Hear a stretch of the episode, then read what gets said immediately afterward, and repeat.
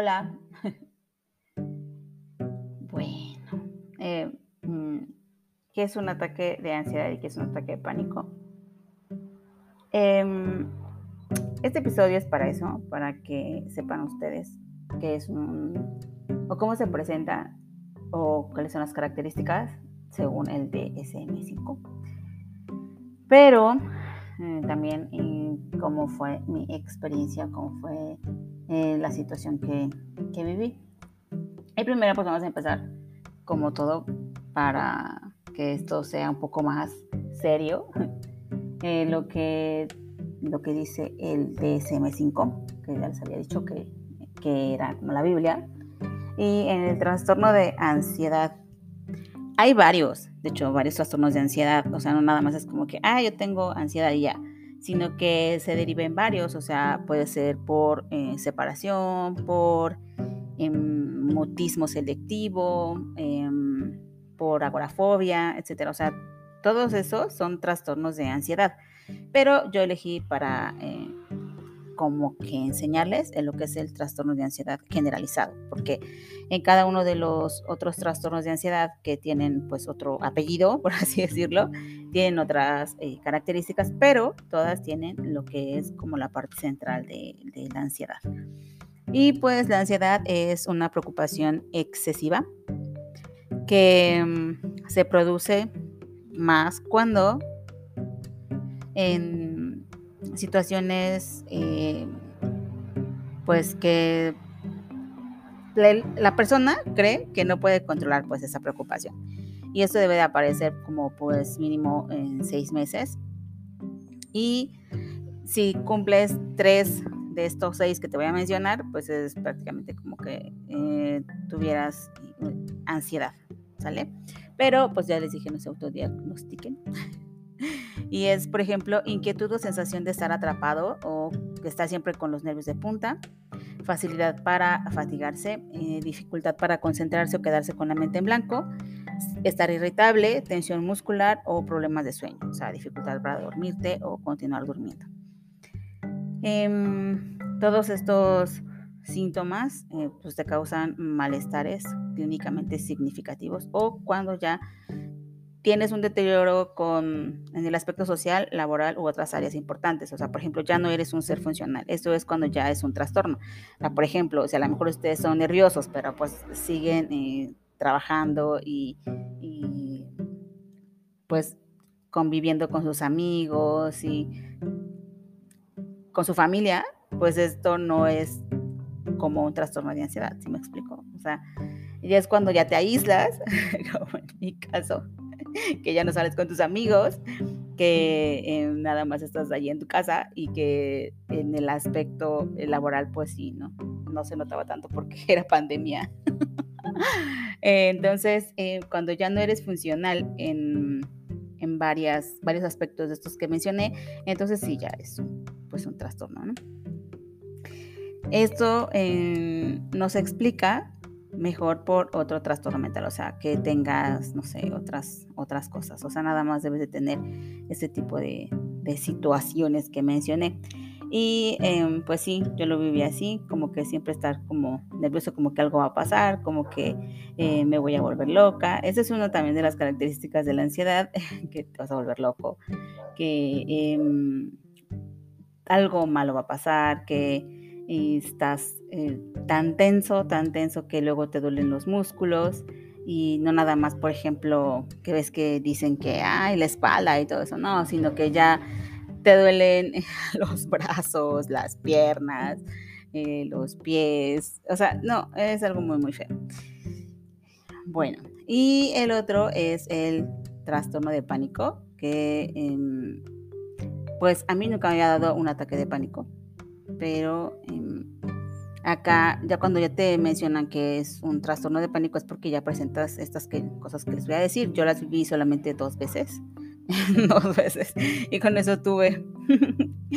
y, o sea, por eso no puedo tener como un trastorno de pánico, sino que nada más es, pues fueron unos ataques, Y el, para que seas diagnosticado como un trastorno de pánico es cuando estos ataques son recurrentes ¿Y en qué consiste? Pues es que es una aparición súbita de miedo, o sea que así como que de la nada te da miedo, pero un miedo intenso y un malestar que alcanza su máxima expresión en minutos y durante este tiempo se producen cuatro o más de los síntomas siguientes.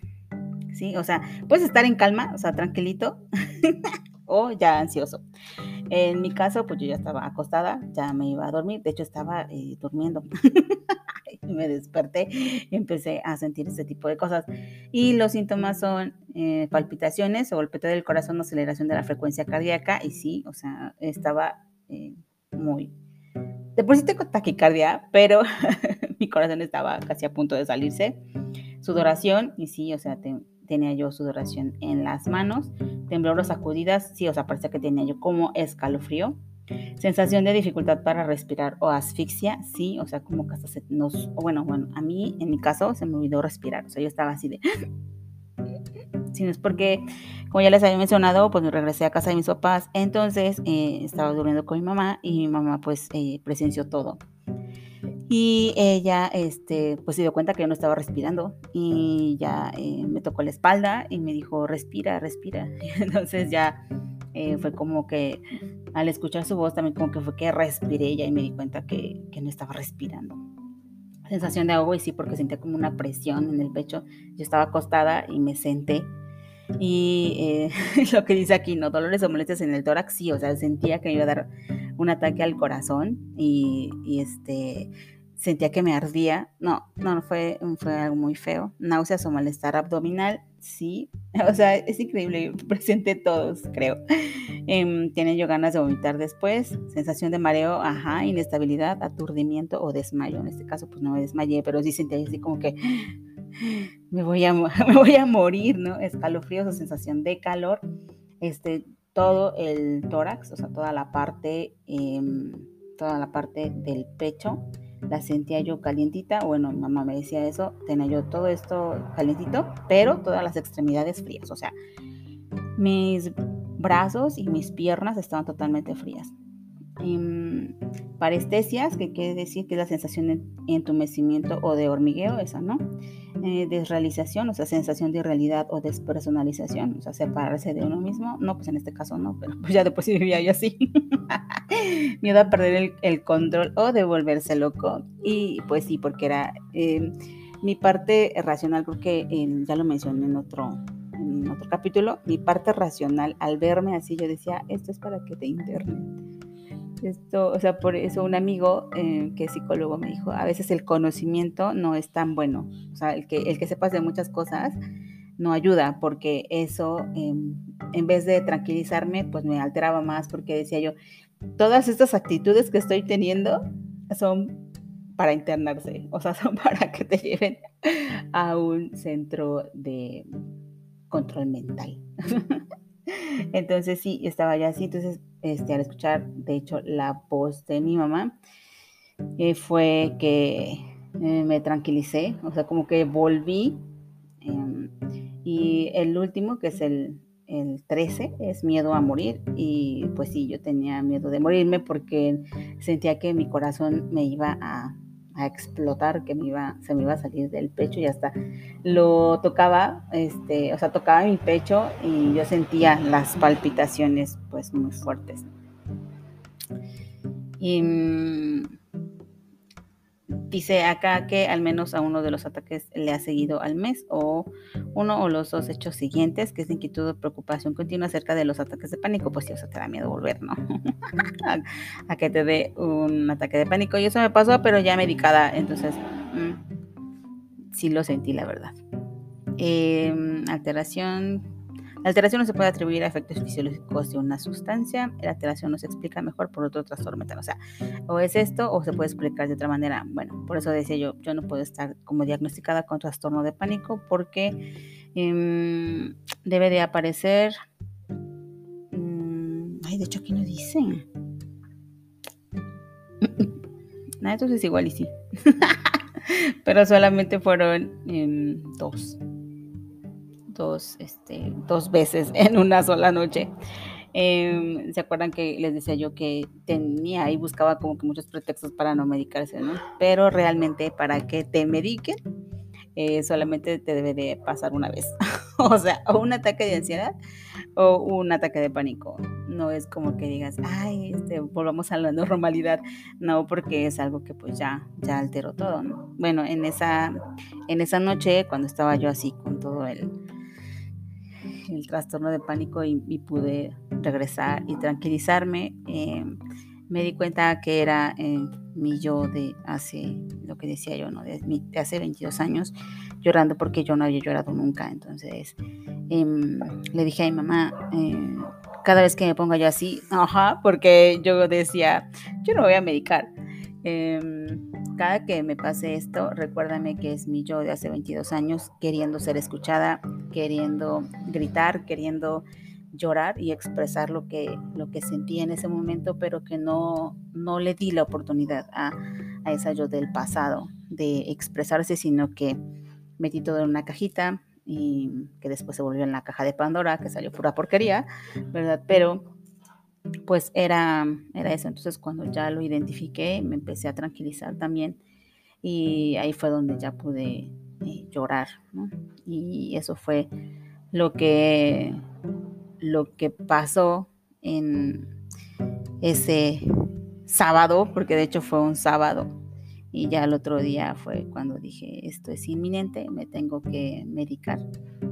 Y ya este, hablé para que me dieran una receta a distancia y ya pude pues tomar mi, mi medicina que ya platiqué que el primer día fue horrible, y tuve que hablarle a mi terapeuta y estuvo conmigo pues prácticamente todo el día.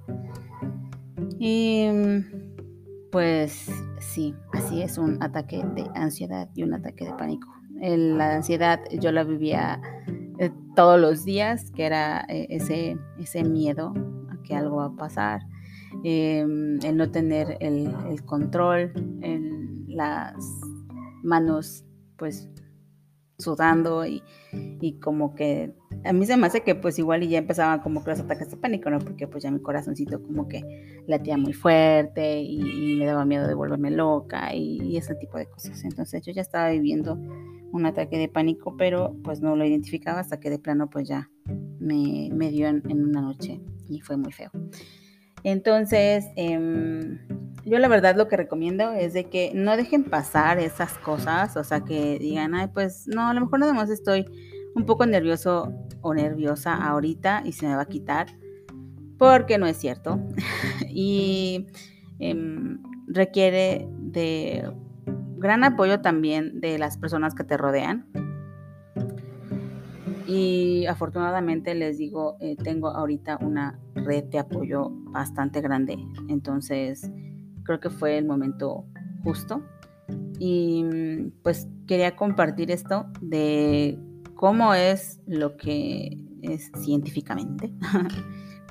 y como yo lo viví, que pues se parece mucho.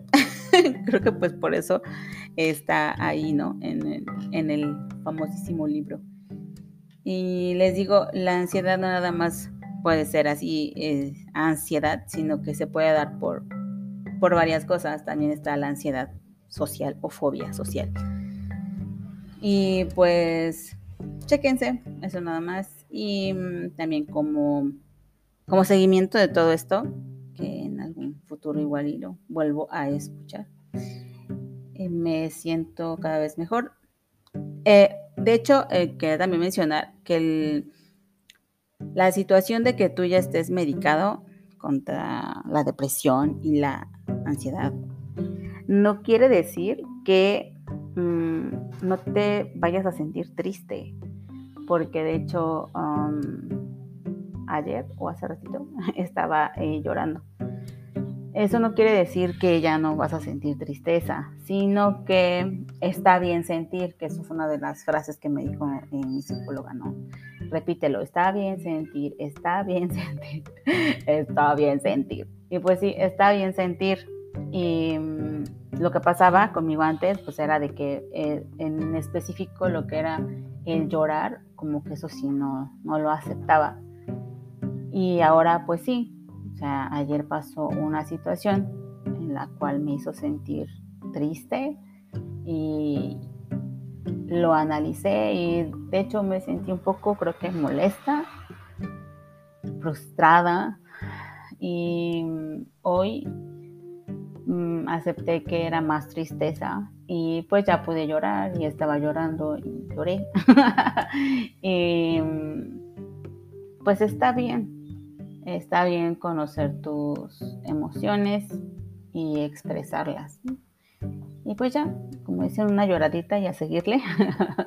Pero en otra eh, ocasión yo ni siquiera hubiera llorado, sino nada más me hubiera quedado en la parte del enojo y la frustración. Y pues siento que voy muy bien. Ya llevo pues creo que prácticamente dos meses con el tratamiento. Y voy bien, al menos Mm, hubo unas situaciones como de estrés en la semana pasada y solo me desperté una vez y me volví a dormir. Ya no es tanto como que me despierte y me pase pues prácticamente dos, tres horas sin dormir y otra vez dormirme pero despertar muy cansado. Entonces pues cuídense y eso es todo.